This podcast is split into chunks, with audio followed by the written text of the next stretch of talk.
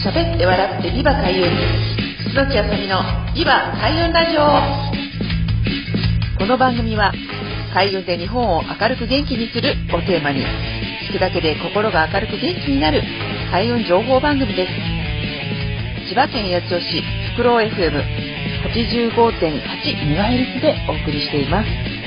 パーソナリティは私、開運ナビゲーターの楠木あさみがお送りします。どうぞよろしくお願いいたします。皆さんこんにちは。楠木あさみのリバ開運ラジオ2022年2月の第4週となりました。今週も皆さんと一緒に楽しく開運できる情報をお届けしたいと思います。どうぞよろしくお願いいたします。はい、ということで、今週もね、えー、早いものでもう第4週となってしまいました。え2月ね、始まってからいかがお過ごしでしたでしょうか。まあ、私のね、まあ、ちょっと感想としましてはもう本当に、えー、立春の前もそうなんですけど、2月の1日入ってからですね、ものすごいスピードが速いなっていうのが、あの、今の正直な感想なんですけれども、あの、ちょうどね、千葉市習い事キャンペーンなどもやっておりますし、えー、すごくですね、あの、エネルギッシュな、まあ、時刻土星の月とは言うんですけれども、やっぱり五黄土星のね、エネルギーが一瞬から過ぎて、まあ、ちょっと入ってきたなという、えー、エネルギーを感じています。はい、ということで、毎月第4週はですね、今月から来月の運気の流れについてお伝えしていくんですけれども、ま、ちょうどですね、もう本当にあの、この2月3月っていうのは、まだまだ寒いんだけれども、日差しがもうとにかくもう春に向けてぐんぐんぐんぐんこう伸びていくっていうことと、まあ、本当に日差しが強くなって、あの、風がね、なかったりとか、お日様が出てると、本当に暖かいなっていうのを体感できやすくなってくるかなと思うんですね。はい。特に、まあ、これから2月の春分に向けて、2月から3月の21日ね、この春分に向けて、本当にこう、暖かさも含めて、ね、春が来るぞっていう、こう、勢いがね、本当にうずき、弥生うずきという、こう、あの、エネルギーがこう増していきますので、まあ、目に見えてお花が咲き始めたり、ね、あの、虫が出てきたりっていう風にね、季節季節のこの二十四節気に合わせて、え、皆さんも、あの、本当にお日様をね、浴びて、中に入っていて、も人と会うのがね、なかなか辛いかもしれないんですけど、あの、そういう時こそね、ちょっと田舎の方に行ったりとか、人がいない公園に行かれて、お日様をね、浴びる。河原とか、ちょっとね、あの、周り少しこうマスク外せるようなところに、で、お出かけになって、もう本当に深呼吸をして、春の息吹を胸に、ね、取り入れるっていうことをしていただければと思います。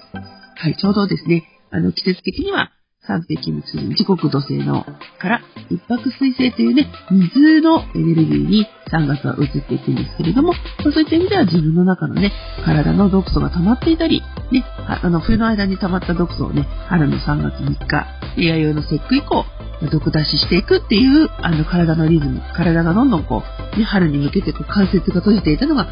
少し緩んできてっていう風になってきますので、ぜひそのタイミングで体の中に溜まっていた、まあ、毒素、毒素っていうかね、デトックス、ね、そういうために、あの、昔の人はよもぎとかね、草餅を食べたりとか、まあ、七草がゆというようにね、こういうね、あの、ちょっと薬草というか酵素をですね、体に取り入れてっていうことありますので、ぜひちょっとね、スパイスの効いたカレーですとか、あの、自分の好きな温まるね、そういう豆乳鍋とか体に良いものをね、取り入れていただいて、ぐっすり眠れるような人気の流れを掴んでいただければと思います。そういった面ではまだね、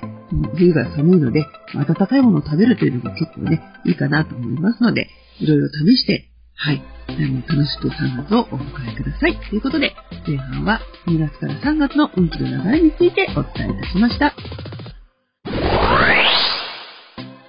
はい、ということで、えー、2022年第4週の前半は、1月から2月、2月から3月の運気の流れについてお伝えしたんですけれども、まあ、後半はですね、またあの、毎週でちょっとしつこい言われるかもしれないんですけど、あの、千葉市習い事キャンペーンでもお伝えしています講座の、え、マヤ歴について今回はね、お伝えしたいと思います。え、今回ですね、このマヤ歴私アドバイザーになって、あの、シンクロニシティ協会っていうね、協会のテキストを使ってマヤ歴をお伝えしていくんですけれども、ここがですね、やっぱり今まで、まあ、風水、まあね、まあ、東洋の暦というのを使って、まあ、皆さんに開運の運気をお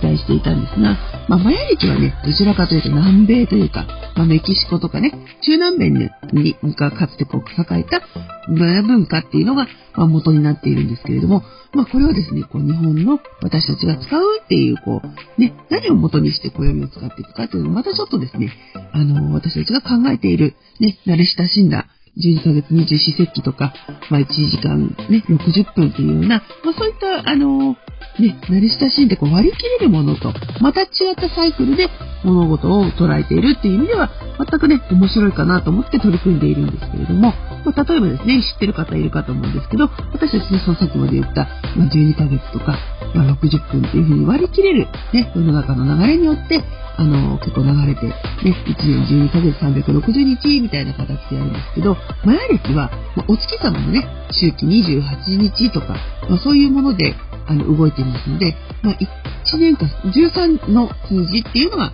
割り切れない数字で動いてるんですね。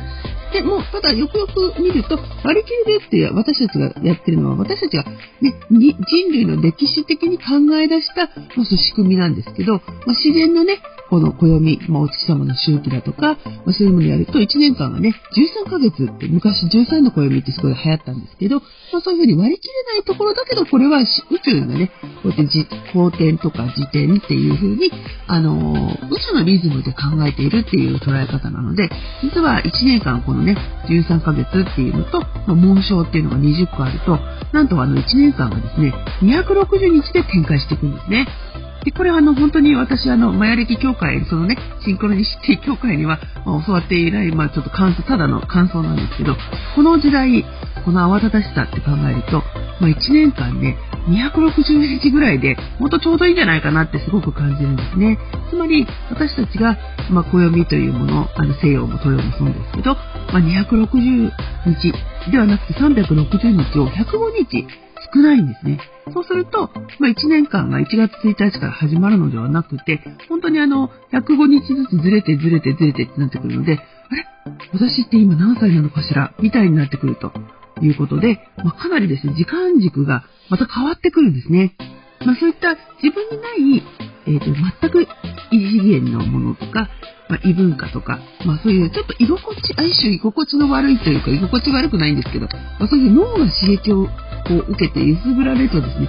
また自分が、あの、私はこうだと思ってた自分の以外の情報だとか私っていうのが、実は出てきたりするんですね。まあこれね、始めたばっかりなので、こんなに対しては、あの、かなり大きなこと言っちゃってますけど、でも、そういう意味ではずっと暦を使っていたっていう意味からすると、マヤ歴って結構面白いんだなっていうのが今の感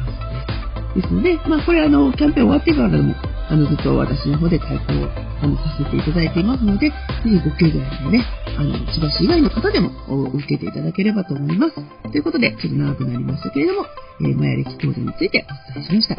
また、来月もね、あの、楽しく皆さんとお会いできればと思っています。また来月もビバ開運ラジオ、どうぞよろしくお願いいたします。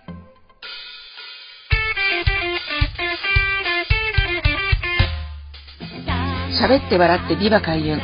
楠木あさみのビバ開運ラジオ。今回はこちらで終了となります。お聴きいただきありがとうございました。開運ナビゲーター楠木あさみの開運情報やイベント日時は、ホームページや Facebook、Instagram、アメブロなど各種 SNS などでお知らせしています。ぜひチェックしてみてくださいね。最後にご紹介する曲は、私の、えー、住んでます桜市にもあります。